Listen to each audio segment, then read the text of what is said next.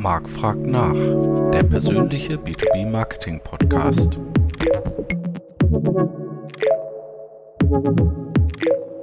Hallo, liebe B2B Community, es ist wieder Zeit für Marc fragt nach. Heute mit dem Thema Corporate Influencer und ich bin sehr froh, einen ausgemachten Experten äh, heute am Start zu haben, nämlich den Content-Strategen Klaus Eck. Hallo Klaus.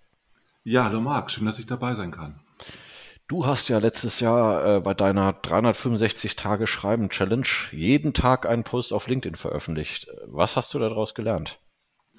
Sehr viel, vor allen Dingen, dass es Arbeit ist und sehr viel Disziplin erfordert. Aber das war ja auch genau die, genau die Herausforderung, der ich mir stellen, ich mich stellen wollte, weil ich ein Buchprojekt geplant hatte schon damals und einfach herausfinden äh, wollte, ob ich noch gut schreiben kann und ob es sich lohnt, tatsächlich einen Buchvertrag einzugehen. Äh, dein Buch heißt ja Die neue Macht der Corporate Influencer. Warum sind diese aus deiner Sicht heute so wichtig, gerade auch im B2B-Bereich? Also im B2B-Bereich haben viele Unternehmen einfach äh, Schwierigkeiten, mit ihren Unternehmensbotschaften durchzudringen, vor allen Dingen auch Arbeitskräfte zu bekommen. Und gerade Corporate Influencer sind sehr, sehr gut, wenn ich halt wirklich die eigenen Mitarbeiter nutze um darüber auch neue Bewerber anzusprechen. Deshalb gibt es Jobbotschafter zum Beispiel bei Otto oder bei Versicherungen viele, wie bei der LV 1871, die eben im IT-Bereich auch die Personen ansprechen. Das heißt, ich mache eigentlich eine Art Active Sourcing, versuche darüber halt direkt über meine Mitarbeiterschaft auch potenzielle Bewerber anzusprechen. Gleichzeitig in der Corona-Zeit besonders wichtig geht es auch um das Thema Employer Branding und wie ich letztendlich das Zusammengehörigkeitsgefühl innerhalb des Unternehmens auch stärke. Und dazu gehört oft äh, das Tool LinkedIn oder die Plattform. Und interessanterweise ist es wirklich so, dass die Plattform oft genutzt wird für die interne Kommunikation, um wirklich das Miteinander zu betonen innerhalb der Belegschaft und darüber mhm. hinaus eben auch zu zeigen, wie arbeitet man in einer Versicherung, in einem Unternehmen generell. Und deshalb ist es auch kein Zufall, dass gerade im B2B-Bereich unglaublich viele Corporate Influencer-Programme entstanden sind im deutschsprachigen Raum. Sind es wahrscheinlich mittlerweile zwischen 300 und 1000 Programme, die es gibt. Äh, nicht viel, viele publizieren gar nicht so sehr darüber, dass sie so ein Programm aufgestellt haben, aber ich habe in der Vergangenheit, in den letzten 20 Jahren mit sehr vielen Programmen zu tun gehabt. Früher hieß das natürlich komplett anders. Also wenn ich heute von Corporate Influencer spreche, muss ich ja mal als erstes erklären, was ist das denn überhaupt? Ja, kommen wir, äh, kommen wir gleich noch ähm, zu. Interessant, die relativ hohe Zahl, äh, die du sagst, das, das, das nehme ich eben auf. Bin ja auch da, sage ich mal, jeden Tag unterwegs und nehme das ehrlich gesagt nicht so wahr, weil eben doch viele eher ja, nach innen gerichtet äh, sind, wie du das auch beschrieben hast. Und glaubst du, es liegt auch, sage ich mal, an den Algorithmusänderungen, dass einfach Company Pages und so weiter abgestraft werden inzwischen, weil die Leute, sag ich mal, auch überflutet sind von allgemeinen Botschaften und wirklich das Persönliche wieder mehr in den Vordergrund stellen wollen?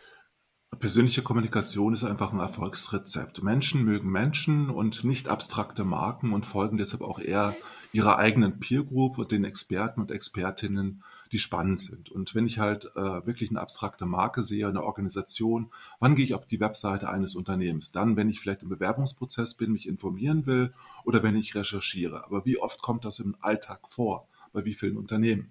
Und äh, gleichzeitig bin ich aber über LinkedIn, über Sing, über Facebook, über andere Kanäle oft vernetzt, natürlich als erstes oft über, mit Freunden und Freundinnen, aber darüber hinaus inzwischen auch viel, viel stärker im Businessbereich.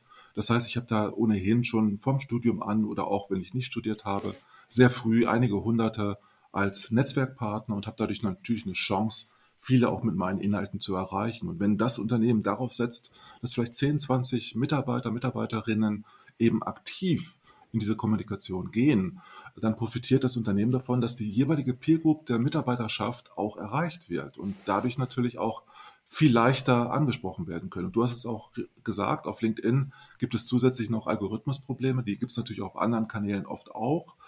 Äh, da ist es tatsächlich so, wenn ich auf der äh, Company Page etwas veröffentliche, dass ich da vielleicht ein Zehntel des Effekts habe, wie wenn eine Mitarbeiterin oder ein Mitarbeiter etwas posten. Das liegt unter anderem vor allen Dingen nicht daran, dass es eine Company Page ist, sondern weil keiner interagiert mit der Page. Äh, wie oft hast du mit einer Company Page interagiert? Das liegt wiederum daran, dass es sehr kurze, knappe Beiträge sind und vor allen Dingen nur fachliche Inhalte sind und keine persönlichen Inhalte. Je persönlicher ich schreibe, je mehr ich auf Storytelling setze bei meinen Postings, äh, desto erfolgreicher sind die auch. Also das heißt, abstrakte Kommunikation funktioniert einfach nicht. Ja, für mich ist das ehrlich gesagt wenig erstaunlich gewesen, weil eigentlich, wie der Name Social Media, wir sind ja schon so alt, dass wir noch wissen, wie das war, äh, als das entstanden ist.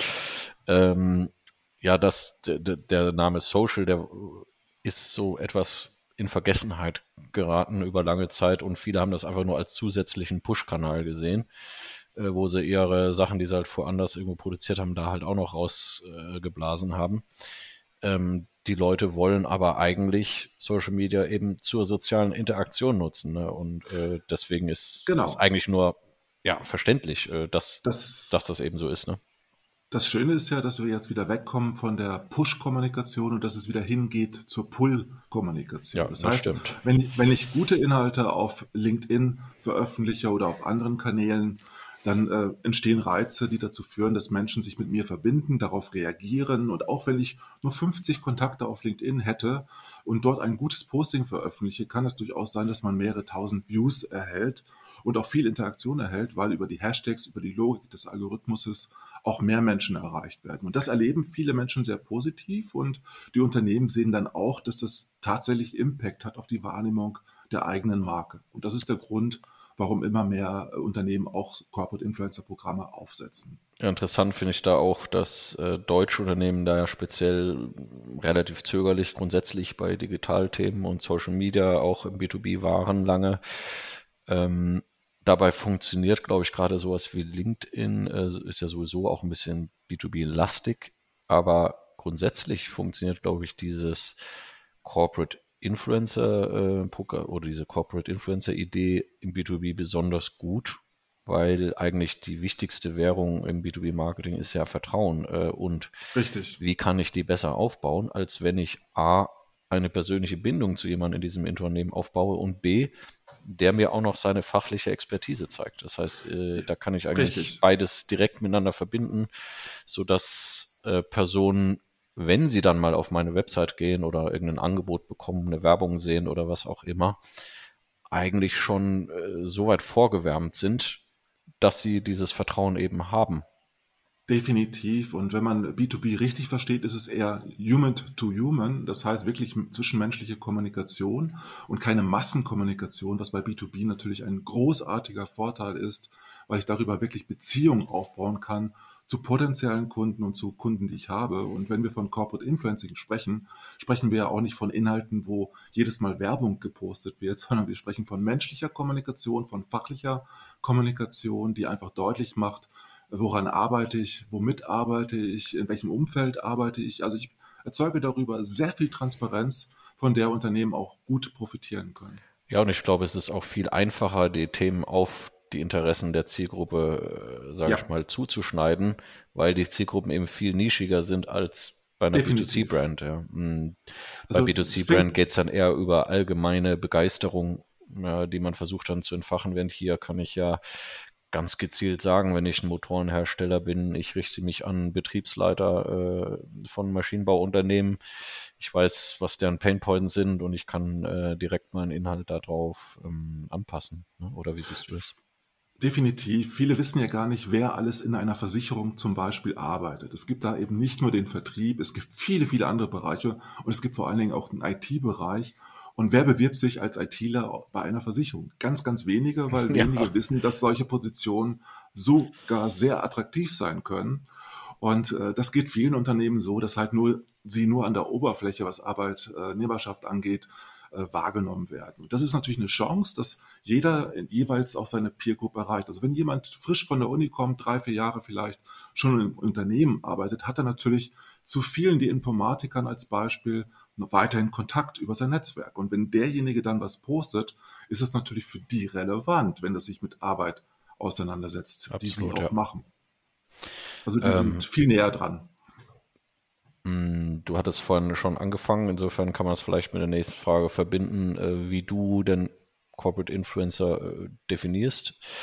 Und ähm, wie baue ich denn so ein Corporate Influencer Programm auf, wenn ich jetzt eben auch äh, erkannt habe, ja, das braucht man heute und wie kann man da loslegen?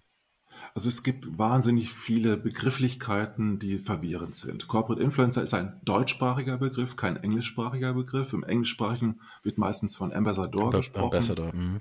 Und manchmal nennt man das auch Evangelist. Technologie-Evangelist ist sehr verbreitet, gerade im technischen Bereich. Und in Deutschland hat man das früher Markenbotschafter genannt, Markenbotschafterin. Äh, letztendlich äh, drückt der Begriff aus, dass diese Botschafter für das Unternehmen aktiv sind und regelmäßig über Themen, fachliche Themen vor allen Dingen posten, die sich mit den Themen des Unternehmens auch äh, verbinden lassen.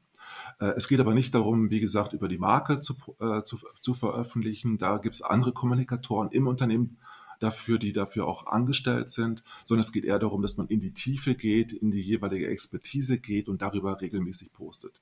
Ein Corporate Influencer Programm würde ich als solches erst bezeichnen, wenn es wirklich äh, Advocacy gibt, also eine Unterstützung von Seiten des Unternehmens, heißt, äh, die Corporate Influencer sollten in der Regel ausgebildet werden, unterstützt werden, um auf den jeweiligen Kanälen, auf denen sie aktiv sein sollen, auch gut und professionell kommunizieren zu können. Deshalb fangen viele Programme damit an, erstmal herauszufinden, wer will das überhaupt. Also es funktioniert nur, wenn jemand freiwillig mitmacht, eine gewisse intrinsische Motivation hat da wundern sich dann immer ganz, ganz viele äh, Unternehmen, wenn plötzlich sich gar nicht so viele melden, die da mitmachen. Ja, es will, das stimmt.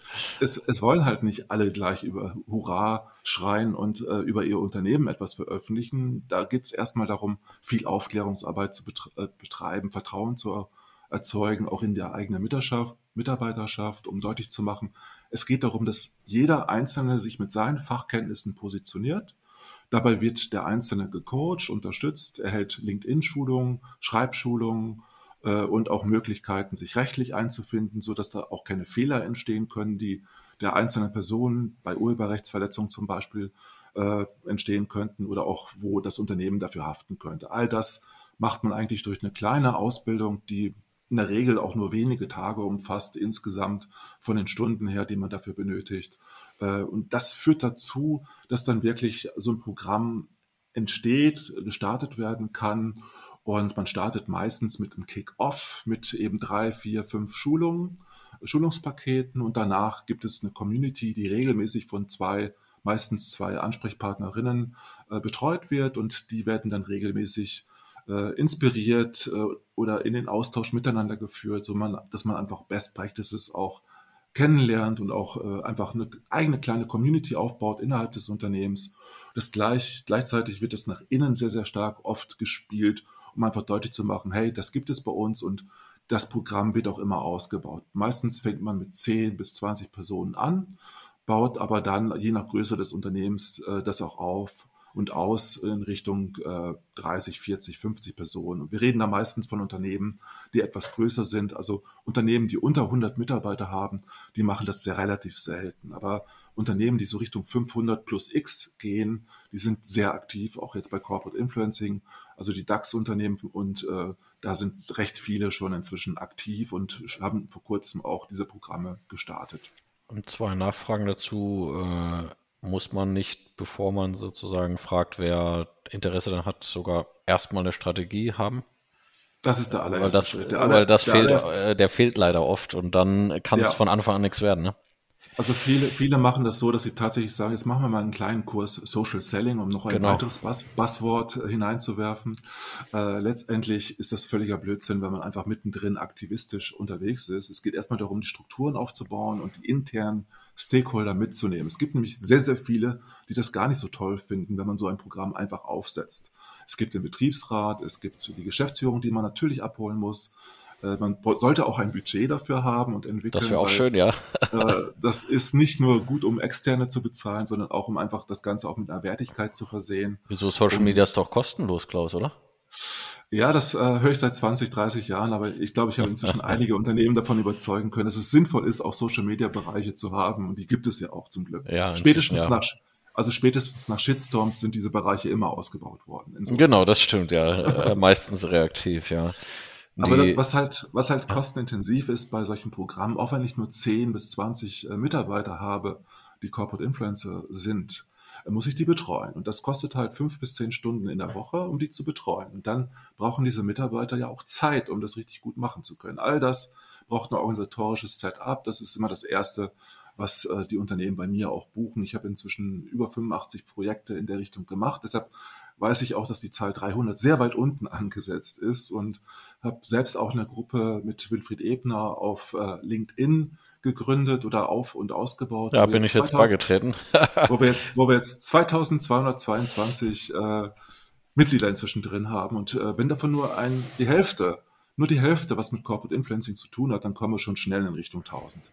Das stimmt, wobei wir nicht vergessen dürfen, dass sehr viele ja auf LinkedIn nur Mitleser sind, erstmal gucken wollen, was die anderen so machen und so weiter. Ne? Sind viele Dienstleister drin, viele Dienstleister, Geld verdienen. Ja. Das ist völlig in Ordnung und das gehört auch dazu.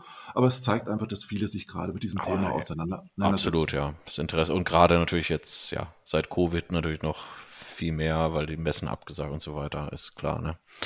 Äh, und eine andere Nachfrage noch dazu, wie siehst du das ähm, äh, In-Housing und Nutzung von externen. Also klar, du lebst davon, dass, dass man einen Coach oder sowas dazu nimmt. Für einen Start werden vielleicht auch viele sagen, ja, okay, ich kenne mich damit nicht aus, wäre sicher nicht schlecht, wenn mir jemand da hilft, das richtig aufzusetzen und so weiter.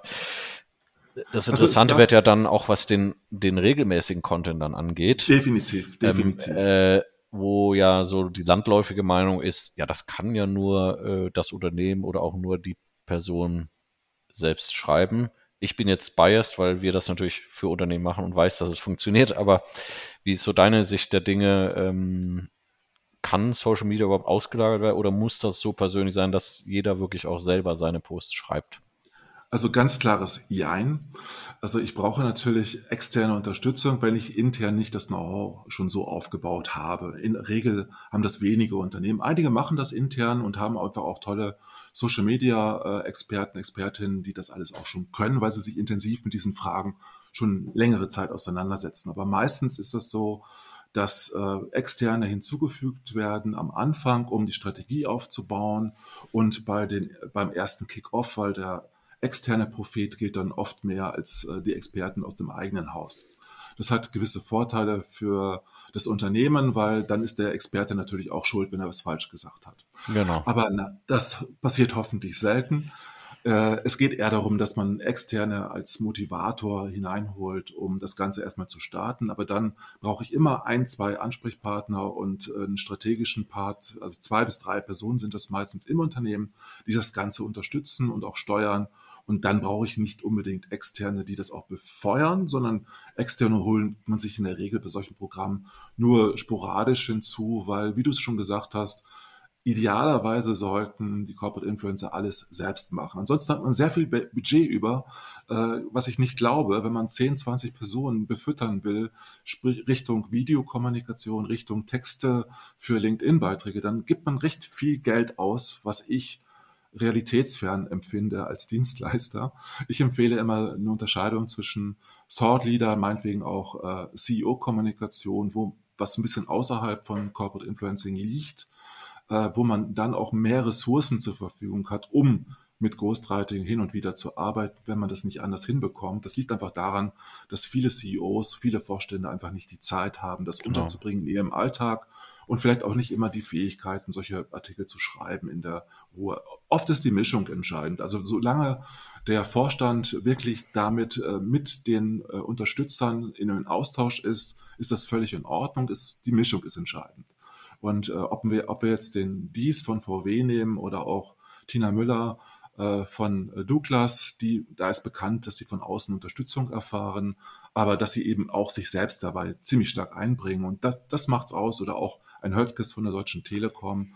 Da sieht man einfach, das ist eine Mischung aus Eigenleistung und fremder Unterstützung. Und genauso kann es natürlich zum Teil bei Corporate Influencern sein, aber da sollte der Anfang nur gemeinsam geschaffen werden. Und dann sollte ein Corporate Influencer schon recht selbstständig unterwegs sein. Aber was die immer einfordern, aber von den eigenen Unter Mitarbeitern im Unternehmen, von dem Kernteam, was sie betreut, ist, dass sie halt Inspiration bekommen und Motivation. Ähm, ja, stimme ich absolut zu. Äh, auch wenn man äh, mit Agenturen arbeitet, ist logisch, dass äh, ja der Kontakt zu demjenigen, für das man, für den man der Arbeit sowieso natürlich sehr eng sein muss. Also weil es muss ja authentisch in die Persönlichkeit und äh, den, den Tone of Voice und so weiter dieser Person passen. Das, man kann nicht einfach irgendwelchen Standardzeug da äh, liefern. Ne? Aber trotzdem haben sehr, sehr viele Corporate Influencer ganz am Anfang zumindest sehr große Probleme, ein Wort zu schreiben, nämlich ich. Das stimmt, ja.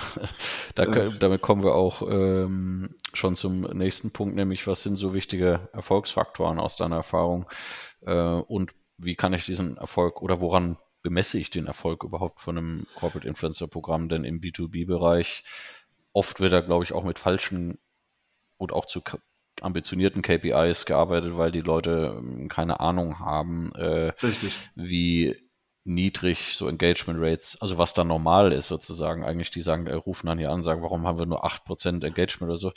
Dann muss man sagen, ja, okay, du, für, für deine Branche ist das eigentlich schon überdurchschnittlich, ja. Ähm, äh, wie siehst du das da? Was sind so die Erfolgsfaktoren also der, und Messmittel? Der erste Erfolg überhaupt für so ein Programm ist, das ist das ja auch freiwilliger, dass es los, dass es losgeht, genau, dass man das äh, Go vom Vorstand bekommt, äh, sicher. Äh, aber der, der zweite große Erfolgsfaktor ist, dass überhaupt eine Begeisterung auf Seiten der Arbeitnehmerschaft da ist und dass überhaupt jemand mitmachen will. Ja. Und wenn ich so knapp 100 Mitarbeiter habe und dann zehn hätte, die mitmachen. Das ist schon sehr, sehr viel. Ich gehe, bei größeren, ja. ich gehe bei großen Konzernen von ein Prozent der Mitarbeiterschaft aus, dass die bereit sind, überhaupt bei, am Anfang so mitzumachen. Die meisten schauen sich erstmal an, wie läuft so ein Projekt ab genau. und was habe ich persönlich davon. Also das heißt, es geht natürlich darum, klare Ziele zu definieren, was will ich damit erreichen, auch Forderungen an Corporate Influencer zu stellen, aber gleichzeitig denen auch Incentives zur Verfügung zu stellen.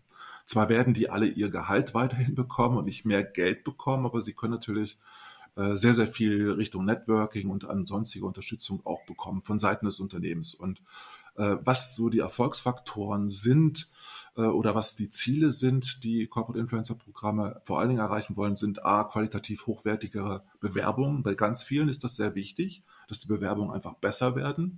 Äh, das Klinikum Dortmund hat zum Beispiel sehr stark auch auf Azubi-Kommunikation in ihrem kleinen auch Corporate Influencer-Programm gesetzt und hat festgestellt, dass sie darüber jetzt die 150 äh, Azubi-Stellen, die sie hatten letztes Jahr, alle besetzen konnten, weil sie halt mit einer Testimonial-artigen Corporate Influencer-Strategie viele Menschen auch erreichen konnten in dem jeweiligen Alterssegment. Also mhm. Also das kann sehr, sehr gut funktionieren. Also Bewerber äh, ist immer ein wichtiges Ziel. Und äh, zweite Richtung ist natürlich, dass man Agenda-Setting macht bei bestimmten Themen, dass man einfach sichtbarer wird mit Nischenthemen vor allen Dingen ja. und dass man ents entsprechende Corporate Influencer aussucht, die passend sind zur eigenen Content-Strategie. Und dann kann man natürlich, wenn man zehn Corporate Influencer hat, auch sagen, okay, wenn die aktiv sind, das dauert ja immer eine Weile, bis sie wirklich ins Doing kommen, äh, drei bis sechs Monate, dann ist da auch eine Routine drin. Äh, heißt das eigentlich auch, dass sie natürlich äh, auch das Engagement insgesamt bei allen Postings rund um das Unternehmen und die Marke erhöhen. Das heißt, die Effekte beziehen sich dann nicht nur um die, auf die persönlichen Postings, sondern auch auf die Postings, die sich rund um einen Hashtag zum Beispiel äh, auf die Themen beziehen und die auch beim Unternehmensauftritt auf LinkedIn oder auf anderen Kanälen zu finden sind. Also wir haben die Erfahrung gemacht, dass man bei manchen Unternehmen die Engagementrate zumindest in der Anfangszeit um 20, 30 Prozent gestiegen ist weil viele andere Mitarbeiter, die nicht Teil des Corporate Influencer Programms sind, sehr neugierig sind und sich anschauen, was die Kollegen und Kolleginnen als Corporate Influencer so anstellen und was ja auch gut ist. Ja. Das heißt, die Effekte sind oft auch eine Digitalisierung, eine Art von digitalen Transformation, die unterstützt wird, weil einfach die Kompetenzen innerhalb des Unternehmens auch gesteigert werden. Und darüber, das ist also auch ein Ziel oft, dass man wirklich das Unternehmen digitaler machen möchte Mhm. dass man dort auch vorankommen möchte. Und ähm, letzter Punkt, der ganz wichtig noch ist, ist sicherlich Reputationsthemen. Dass man halt in bestimmten Themenbereichen einfach die Reputation stärkt, Employer Branding, aber auch darüber hinaus insgesamt die Reputation. Das sind so die häufigsten Dinge, die genannt werden. Mensch, Klaus, jetzt hast du mich äh, natürlich enttäuscht, weil ganz viele fangen das natürlich an, weil sie sagen, jetzt fallen die Messen weg und unsere Vertriebler können jetzt die Kunden nicht mehr so direkt besuchen da können wir doch Tonnen an Leads generieren, oder nicht? Das habe ich deshalb nicht gesagt, weil ich nicht übergriffige Kontaktanfragen fördern möchte, die äh, mit dem komischen Wort Social Selling versehen werden. Nein, also man kann natürlich man kann natürlich guten Vertrieb machen, aber äh, Vertrieb, moderner Vertrieb auf Basis von LinkedIn ist die hohe Kunst. Und das wird wirklich als letztes gemacht bei den Unternehmen. Als erstes versucht, aber als letztes gekonnt. Äh, das liegt einfach Das ist daran, schön formuliert, genau, ja. das, das, das liegt einfach daran, dass erst Corporate Influencing entstehen muss, Content Creation gelernt werden muss, Positionierung. Das kann natürlich auch jemand im Vertrieb machen, aber der Vertrieb kommt nicht von der Kommunikation her und von der Content-Kreation her. Wenn er ein Umfeld hat im eigenen Unternehmen, was das sehr, sehr gut macht, profitiert der Vertrieb unmittelbar von den tollen Inhalten der Kollegen und Kolleginnen und kann das aufgreifen und selbst eigene gute Postings draus machen. Und dann geht es bei Vertrieb, darum, wirklich tatsächlich das Kommentieren zu lernen. Kommentare zu setzen auf LinkedIn, wenn ich das nicht vorher geübt habe, das ist schwer. Ich erlebe das immer wieder im Vertrieb, dass Vertriebler dann anfangen, äh, werbliche Kommentare zu schreiben nach dem Motto, wir haben ein Produkt dafür. Genau, du kannst dir vorstellen. Ja, man sieht immer die Post mit Bild und Broschüre dann drunter direkt. Genau. Ja. Hm. Und du kannst dir vorstellen, dass es genauso erfolgreich ist wie Kontaktanfragen, wo gleich hinterhergeschickt wird äh, der Produktkatalog. Und so kauft kein Mensch. So funktioniert Social Selling nicht, so funktioniert Corporate Influencing nicht. Das funktioniert über menschliche Kommunikation, über Fachlichkeit und nicht darüber, äh, über Direktmarketing-Effekte oder die sogar ins Werbung abdriften. Gutes Direktmarketing, da ist ja auch nichts gegen einzuwenden. Aber das ist eben nicht das, wie Lead-Generierung funktioniert. Lead-Generierung heißt, den anderen zu verstehen, erst zuhören und dann posten und nicht umgekehrt. Ja. Wunderbar. Und, ich äh, habe es absichtlich so provokativ gefragt, weil ich wusste, das dass du dann so eine Antwort geben wirst, nur um es allen, äh, die jetzt zuhören, nochmal ähm, auszutreiben. Denn das ist schon was, was wir sehen, weil der Druck eben sehr hoch war letztes Jahr, möglichst schnell neue Alternativen zu finden, dass da viel Blödsinn passiert ist. Vor allem, weil äh, eben Deutsche da, äh, Unternehmen da noch relativ eher äh, hinten dran waren und dann so ein bisschen auf den LinkedIn-Hype-Train aufgesprungen sind, gedacht haben, oh, jetzt können wir hier äh, alle großes, große Geld machen und so. Ähm, so ist es leider nicht. Ich vergleiche das immer gerne mit, stellt euch einfach vor, ihr wärt auf einem Business Lunch von der IHK oder sowas. Wie würdet ihr euch da verhalten? Ne? Da würdest du ja auch nicht, wenn du dich zu jemandem am Städtisch stellst, erstmal äh, deine Katalog rausholen und dem da irgendwas vorlesen. Ne? Das habe ich leider auch schon erlebt, aber es ist nicht besonders erfolgsversprechend. Nee, genau. ja, aber äh, in der persönlichen Umfeld traut man sich vielleicht nicht so, äh, weil man eben die Reaktion direkt kriegt. Ne?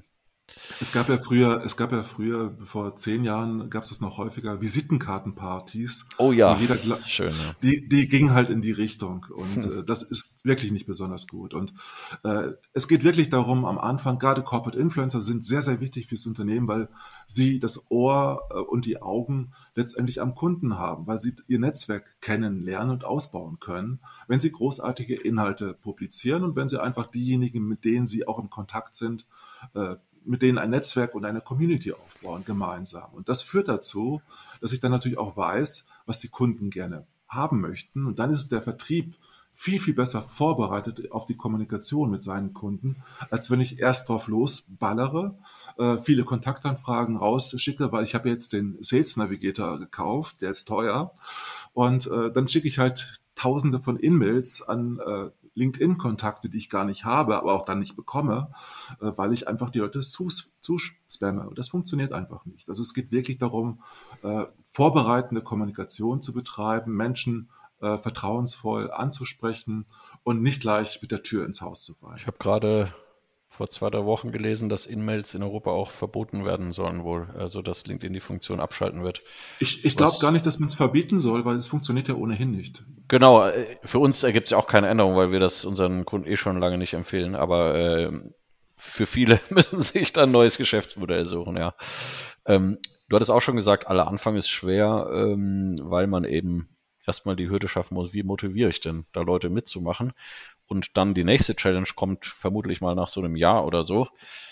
Wie äh, motiviere ich die denn langfristig? Da am Anfang sind bestimmt alle begeistert und sagen, oh, guck mal, jetzt haben zehn Leute meinen Post geliked und so weiter. Aber nach einer Zeit stellt man, wie du eingangs gesagt hast, fest, oh, das ist ganz schön viel Arbeit und oh, nach so einem Anfangspush, weil wenn man gerade mit wenig Followern und so weiter startet, geht das vielleicht erstmal schnell.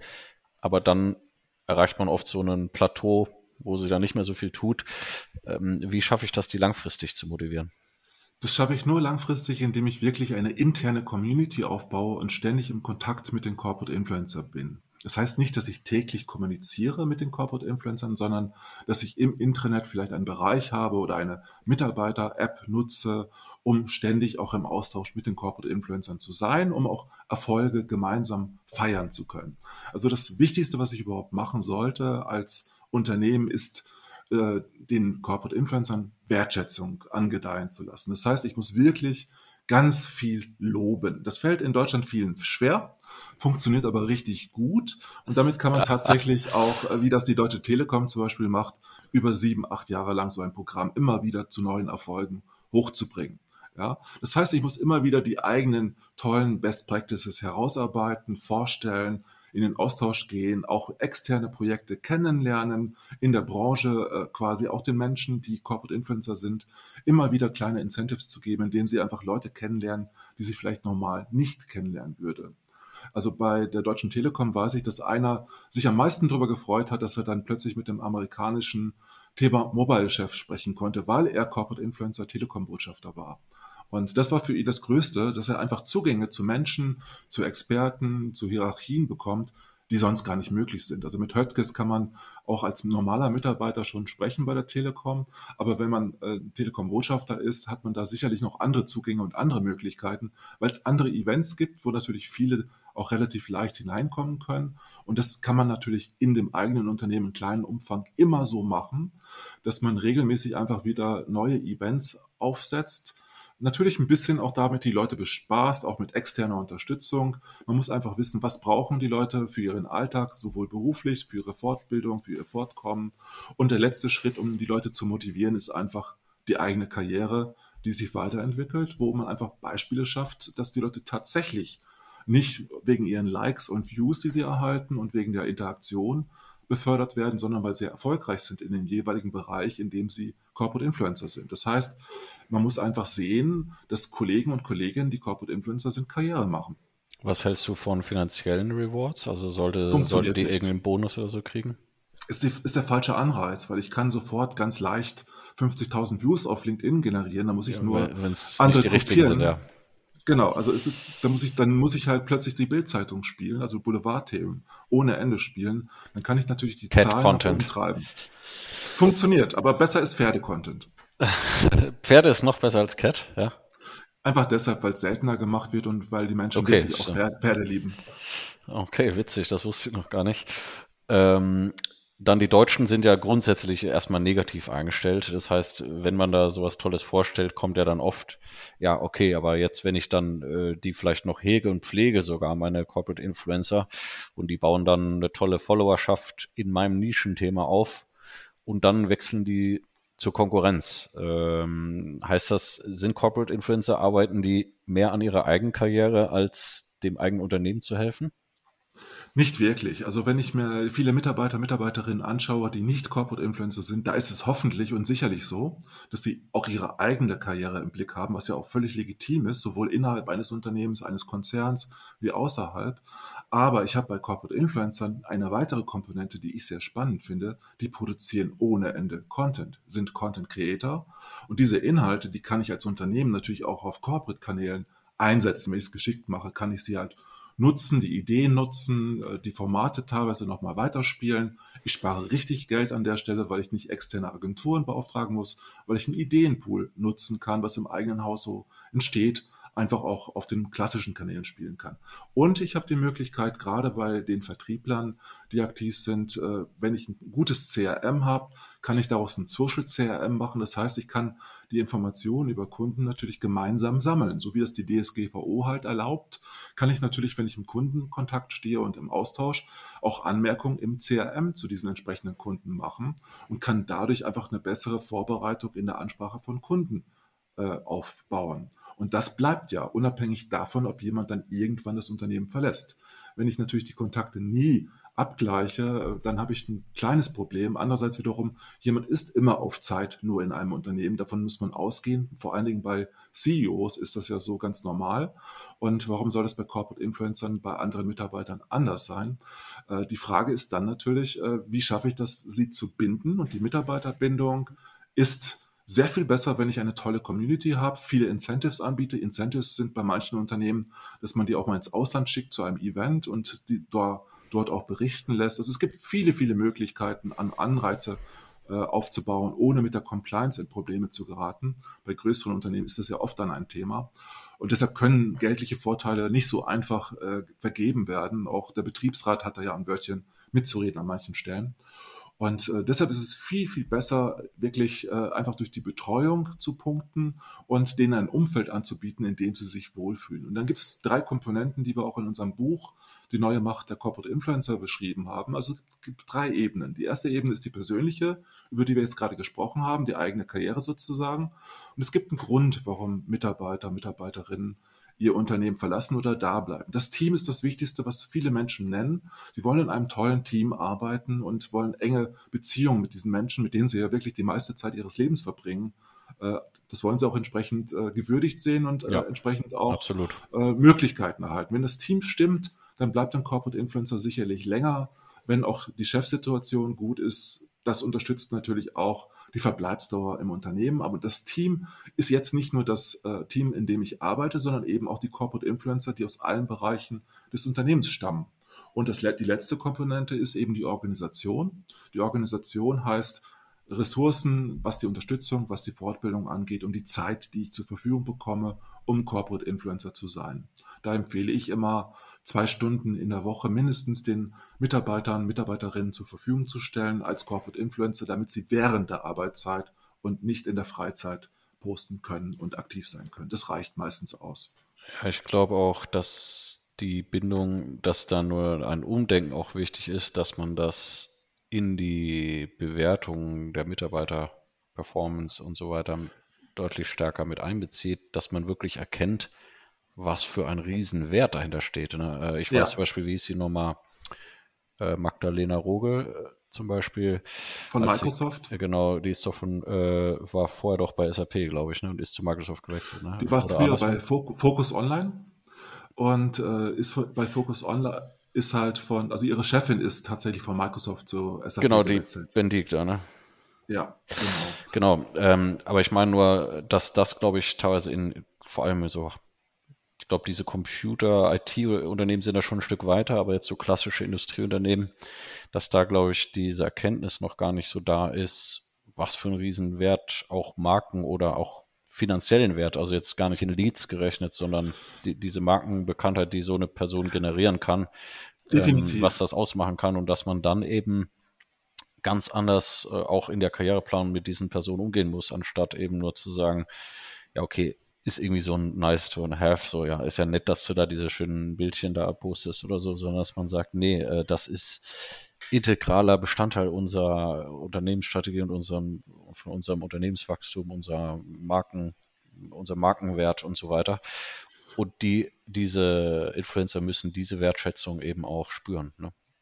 Also ich komme ja vom Thema Content Marketing, Content Strategie und wir haben einfach festgestellt, auch in der Vergangenheit, dass persönliche Kommunikation viel, viel wertvoller ist, emotionale Kommunikation, als die reine fachliche Kommunikation. Weil sobald ich das emotional einordne, einordne eine gewisse Haltung zeige, äh, wird das Ganze viel äh, nachvollziehbarer für viele und auch viel bildlicher oft, wenn ich halt wirklich in Bildern das Storytelling auch aufsetze, funktioniert das richtig gut. Und das können viele Mitarbeiter, Mitarbeiterinnen schon auch sehr, sehr gut und davon profitiert das Unternehmen unmittelbar. Also Content ist ein Asset, zahlt auf die Unternehmensmarke, auf die Personenmarke gleichermaßen ein, so dass wirklich alle Beteiligten davon profitieren können. Und dieses Content, dieser Content kann ja weiterverwendet werden an vielen Stellen, crossmedial gespielt werden. Und ein Effekt, der auch ganz spannend ist, ist, sobald die Corporate Influencer erfolgreich sind, das war auch bei Microsoft so der Fall, dann häufen sich die Speaker-Anfragen, die Podcast-Anfragen. Ja. Und äh, auch die Interviewanfragen und die Corporate Influencer sind dann vielstimmig auch in der digitalen und anderen Öffentlichkeit unterwegs für das Unternehmen, wovon das Unternehmen dann natürlich profitiert. Die Videos bleiben, der Content, der externe Earned Media bleibt. Und äh, das wird mehr werden dadurch, dass ich, wenn ich das gut mache. Und äh, niemand möchte mit dem Pressesprecher eines Unternehmens sprechen. Man möchte immer mit den Experten, Expertinnen sprechen oder oh. mit den Geschäftsführern. Jetzt hast du viele Zuhörerinnen von mir wahrscheinlich traurig gemacht, aber ja, es ist so. Ähm, eine Hürde für Corporate Influencer oder das, das, das, darf ich, das darf ich als ehemaliger oder immer noch PR-Blogger vielleicht auch so ausdrücken. Ja, da absolut. Ich bin ja immer für offene äh, Worte. Ähm, du hast es gerade schon angedeutet, guter Content, Community Management kosten äh, Zeit. Äh, du hattest jetzt schon mal gesagt, so zwei Stunden. Oft haben wir ja das Problem, ähm, dass gesagt schon verlangt wird vom Management, dass sie sagen, ja, ihr müsst jetzt alle mal mehr auf LinkedIn machen. Aber leider wird die Job Description nicht angepasst. Das heißt, ähm, äh, die, die Kollegen, die das dann, Kolleginnen, die das dann machen sollen, fragen sich, okay, wann soll ich das machen? Ne? Also am besten gar nicht, weil das ist eine wirklich ein übergriffiges Angebot oder eine übergriffige Anfrage. Gut, ja. Genau. Das, letztendlich ist das so, äh, wenn, wenn jemand dazu gefragt wird, ob er nicht mehr Inhalte scheren kann vom Unternehmen, führt es in der Regel zum Gegenteil von dem, was man erreichen will. Also ich weiß von einem Unternehmen, dass die Kündigungsrate in den Bereichen, wo man das besonders stark ausgedrückt hat, gestiegen ist. Weil die, diejenigen, die Social Media Kommunikation richtig gut konnten, sind dann gegangen aufgrund der Tatsache, dass von ihnen verlangt wurde, das mehr zu machen. Ja. ja weil das, der, sind deren persönlichen Kanäle. Ja. ja, und das findet in der Öffentlichkeit statt, aber man kann motivieren, kann, man kann Anreize aufbauen, aber es macht keinen Sinn, die Menschen zu motivieren, auf LinkedIn Inhalte eins zu eins zu sharen. Erstens funktioniert das gar nicht, weil der Algorithmus gescherte Beiträge auch nicht sichtbar macht. Es geht eher darum, dass jemand individuell eigene Beiträge zu einem Thema des Unternehmens äh, veröffentlicht und dass das in einem Umfeld macht, wo es sinnvoll ist. Das heißt, da gehört eine intrinsische Motivation dazu und nicht eine extrinsische. Das heißt, äh, das Unternehmen kann höchstens eine Organisation aufbauen, wie eben ein Corporate Influencer Programm, was es ermöglicht, in einem mit äh, guten Inspirationen so etwas zu machen. Aber ich kann nicht sagen, hey, teil doch bitte diesen Inhalt. Wenn ich das machen würde, würde ich mich zum Klonkrieger machen, würde ich mich unmöglich machen und würde quasi eine Maske aufsetzen und eins zu eins genauso agieren wie ein abstraktes Unternehmen, was es dann auch nicht unbedingt besser macht. Äh, eine Frage, die mir jetzt gerade noch so kommt, ist dann, was muss ich denn auch im Bereich Company Culture machen? Weil das eine ist, okay, wen kann ich identifizieren oder wer hat Lust vielleicht auf Social Media aktiv zu sein, Unternehmensinhalte zu teilen und so weiter. Man öffnet sich aber ja auch, hat es ja auch beschrieben, man bekommt Reaktionen, man bekommt Feedback. Äh, das heißt, ich muss ja wahrscheinlich zunächst auch mal dafür sorgen, dass meine Mitarbeiter meine Firma tatsächlich auch gut finden. Ähm, denn ansonsten äh, kann das auch schwierig werden. Ne? Wenn man die innere Kündigung äh, betrachtet, was so viele Studien äh, aussagen, ist das nicht sehr schön, was da rauskommt in diesen Studien. Äh, aber grundsätzlich ist es natürlich so, dass ich eine Riesenchance habe, wenn ich entsprechend wirklich in die Kommunikation mit den Mitarbeitern gehe, gehe und die motiviere, da auch mehr zu kommunizieren. Also von selbst passiert das einfach nicht. Wahrscheinlich erhöht das ja sogar die, die Bindungskraft, also die Motivation, im Unternehmen zu bleiben wenn man eben solche Programme startet und transparenter ja. wird, mehr Informationen teilt, äh, fühlen die Leute also, sich ja mehr mitgenommen oder motiviert. Also eine, eine toxische Unternehmenskultur ist eine übergriffige, in der halt Micromanagement ohne Ende gelebt wird und wo den einzelnen Mitarbeitern, Mitarbeiterinnen nicht vertraut wird, wo man statt einem LinkedIn-Profil plötzlich zwei LinkedIn-Profile aufsetzen soll äh, das ist kein guter Ratschlag, wenn man sich verdoppelt im Internet an vielen Stellen, äh, weil das führt natürlich nicht. Das ist ja stark, weil die ihr persönliches nicht nutzen sollen, oder was? weil sie dann natürlich, dann hat man die Kontrolle über den einen Account. Ach, das ist ja äh, stark. Hat man vielleicht eine das kann Socket, ich auch noch nicht. eine Socket Puppet, die man steuern kann und da hat man natürlich die Kontakte, wenn der Mitarbeiter wieder geht. Ja, mhm. das, das ist, das kann man aber sehr, sehr schnell den Leuten wieder ausreden, weil es natürlich überhaupt keinen Sinn macht, und natürlich auch zum Gegenteil führt. Oder die Posts müssen alle durch Corporate Marketing freigegeben werden. Ne? So kann das, das kann man zum Glück auch, äh, habe ich auch noch nicht erlebt, dass das durchgehalten wurde. Ähm, das funktioniert auch gar nicht. Der Aufwand, den man dafür betreiben muss, der führt jeden, der das macht, über kurz oder lang in, in den, den Burnout. Wahnsinn, es, und in den Wahnsinn. Einfach deshalb, weil Kontrolle findet so nicht statt. Und wenn, wenn ich die Leute demotivieren will, gibt es ein ganz einfaches Rezept. Ich mache A, so einen redaktionellen Prozess und B, äh, weise ich jeden auf jeden Rechtschreibfehler und Grammatikfehler hin auf LinkedIn. Das ist auch gut, ja. Ja, also best, besser, besser ist es wirklich beim Vorgehen, äh, im Nachhinein auch nicht die Leute auf solche Fehler anzu, äh, anzusprechen, sondern ganz im Gegenteil zu sagen, was gut war. Immer nur loben, positive Beispiele hervorheben und wenn jemand Fragen hat, verbessert man es gemeinsam. Ähm, du hattest vorhin schon angedeutet, dass es eben ja was 300 bis 800 Programme, glaube ich, äh, schon gibt, deine Erkenntnis nach äh, geschätzt. Ähm, äh, interessant fand ich den Aspekt, den ich äh, im Vorfeld in der Vorbereitung äh, gelesen habe, dass du sagtest, du plädierst auch dafür, die öffentlich zu machen. Und das ist wiederum für viele Industrieunternehmen wahrscheinlich eine neue Art des Kommunizierens. Ähm, mich hast du da natürlich sowieso äh, gewonnen, aber ähm, was ist dein Gedanke dabei? Also wenn ich Transparenz über so ein Programm habe, auch wenn es ein Pilot ist, dann schaffe ich natürlich auch eine Akzeptanz im eigenen Unternehmen, weil die Mitarbeiter, Mitarbeiterinnen dadurch auch eine Motivation bekommen, wenn sie plötzlich in, sich in der eigenen Lokalzeitung wiederfinden, äh, wenn quasi das Umfeld mitbekommt, was der Einzelne auch leistet an positiven Dingen. Also das ist ja Innovationskommunikation, über die wir auch gut reden können und gleichzeitig geht es auch um Akzeptanz innerhalb einer Organisation. Ich brauche die externe wie die interne Öffentlichkeit, um eine Unterstützung dafür zu bekommen. Sonst hat man nur die üblichen Verdächtigen, die Digitalverrückten, die jungen Hipster, die das machen und das wäre völlig verfehlt. Also ich plädiere deshalb auch dafür für eine gewisse Diversität äh, bei den Teilnehmenden an so einem Programm, heißt alt und jung und verschiedene Geschlechter natürlich und aus verschiedensten Bereichen des Unternehmens, wenn es möglich ist. Einfach um eine gewisse Vielfalt des Unternehmens zu repräsentieren. Und die öffentlich, also je früher ich anfange, äh, nach außen darüber zu kommunizieren, desto stärker motiviere ich die Leute, die das machen, weil sie bekommen von Anfang an Response auf das, was sie tun. Und es geht ja nicht darum, diejenigen, die am Anfang vielleicht 100 oder 300 Kontakte haben, zu verstecken, sondern denen die Möglichkeit zu geben, äh, ihren jeweiligen Personal Brand auch sichtbarer zu machen. Und Sichtbarkeit, relevante Sichtbarkeit ist einfach sehr, sehr wichtig und dafür brauche ich eine gewisse Öffentlichkeit. Und die Aufgabe des Kernteams eines solchen Programms besteht einfach darin, sowohl intern wie extern diese Öffentlichkeit herzustellen und für diese Sichtbarkeit mitzusorgen. Und ich glaube, gerade für junge äh, Talente kann das äh, durchaus auch, also nur der Fakt, dass eine Firma ja. so ein Programm hat, auch wiederum ein Grund sein, um dort anzufangen, weil Definitiv. man vielleicht entweder selber mitmachen möchte oder weil man zumindest sagt, oh, die scheinen erstens eine gute Kultur zu haben und außerdem scheinen sie immerhin bei den modernen Kommunikationsmitteln irgendwie dabei zu sein, haben also ein bisschen moderneres Arbeitgeber-Image, wenn man so will. Ne? Definitiv. Und äh, diejenigen, die am meisten davon profitiert haben vor vier Jahren, war Otto, waren Otto. Otto hat sehr, sehr früh auf Jobbotschafter damals gesetzt. Jetzt heißt es Botschafter bei Otto. Und äh, Otto hatte ein kleines Problem, ein Imageproblem, nämlich, dass sie immer noch als Katalog, Katalog ja.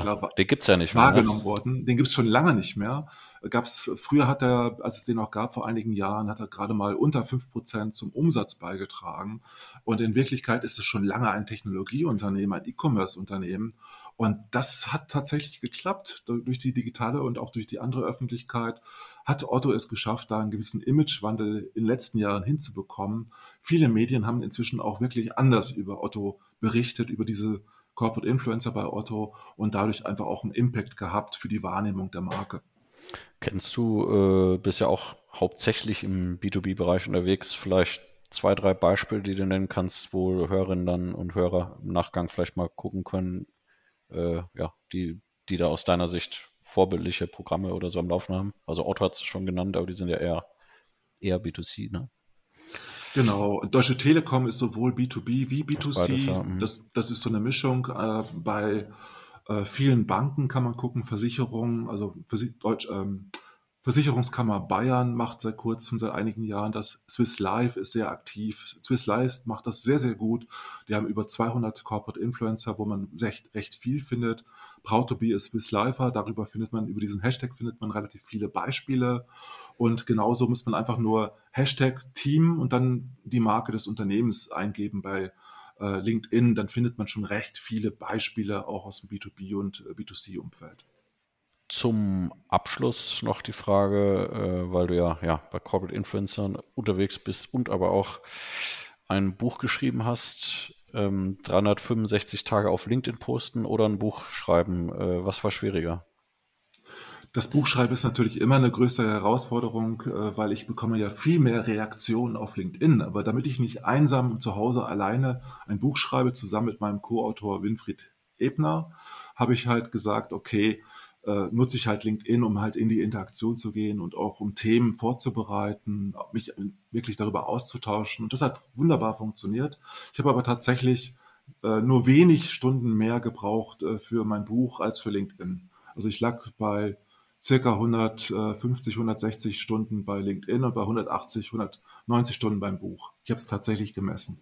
Okay, jetzt äh, haben wahrscheinlich die Hälfte der Leute beschlossen, doch kein Corporate Influencer Programm zu machen. Aber ähm, ich danke dir. Das, das, das, das Lesen dauert ja nicht ganz so lange. Das stimmt, ja. Ich hoffe, ich, äh, du hast ja schon gesagt, du wolltest mir auch ein Exemplar schicken. Bin gespannt. Äh, ich bin leider ein sehr langsamer Leser geworden. Ähm, ja, dadurch, dass man tagsüber schon so viel Zeug konsumiert. Aber ich werde es mir auf jeden Fall anschauen und dann auch gerne meinen Senf dazu abgeben. Ähm, lieber Klaus, ich danke dir sehr für die äh, Einblicke. Es hat Spaß gemacht, war spannend und wird, glaube ich, ähm, ja, vielen Zuhörern und Zuhörern ähm, helfen, die sich vielleicht auch gerade damit beschäftigen und überlegen, so ein Programm zu starten oder die vielleicht schon eins haben und ja, vielleicht es noch nicht so rund läuft, wo sie denken, ach, das sind nochmal ein paar gute Impulse dabei. Ähm, und vielleicht kaufen sie sich ja dann auch dein Buch, um sich dann äh, weiter zu informieren. Ja, wer, wer halt mehr Informationen haben will, kann sich auch gerne mit mir auf LinkedIn vernetzen. Ich bin leicht zu finden. Ja, absolut. Das sowieso. Ich danke dir, ne? Vielen Ciao. Dank, Marc. Tschüss.